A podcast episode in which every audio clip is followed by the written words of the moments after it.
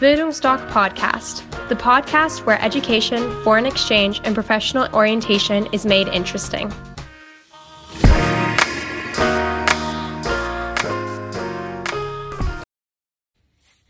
Hi, ich bin Mathilda und ich war für zehn Monate mit Bildungsdoc in Kanada. Und heute würde ich gerne mal auf eure Frage antworten, wie denn man so in Kanada sich fortbewegt. Also ich zum Beispiel bin sehr viel gelaufen, weil ich in einem Vorort von Montreal gewohnt habe. Montreal ist eine sehr, sehr große Stadt, mehrere Millionen Einwohner.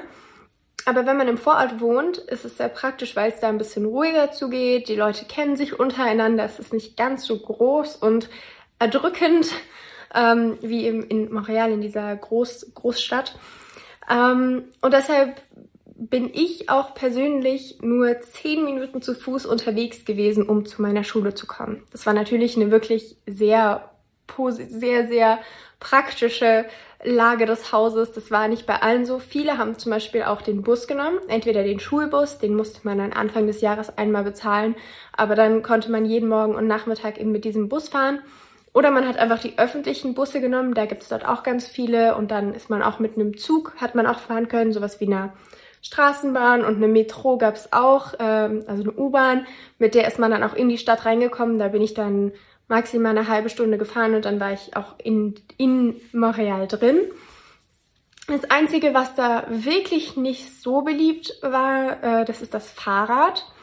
Das wird in Kanada und ich würde auch fast sagen in ganz Nordamerika, eigentlich sogar besonders in den USA, nicht so als wirkliches Fortbewegungsmittel genutzt, sondern vielmehr als Sport. Also die Leute fahren Fahrrad, um Sport zu machen und nicht um schnell in die Schule zu kommen.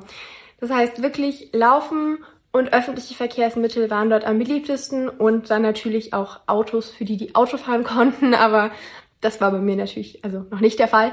Äh, deswegen, ja, also lohnt es sich für euch auf jeden Fall, wenn ihr in euer Gastland kommt, vor allem wenn es in Nordamerika ist, ähm, euch eine Buskarte zu besorgen oder einfach erstmal in der Schule bei eurem äh, Berater, das gibt es an jeder Schule, zu fragen, wie man denn am besten zur Schule kommt und wieder weg. Ihr könnt auch mit eurer Gastfamilie drüber reden. Im Zweifel hatten die schon mal Gastschüler, die an dieselbe Schule gegangen sind und die dasselbe Problem hatten. Deswegen ja, gibt es da ganz viele Möglichkeiten, sich zu informieren. Und dann findet ihr auch eine möglichst günstige Variante, euch fortzubewegen.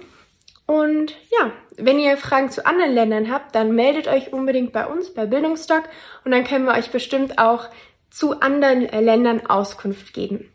Gut, macht's gut!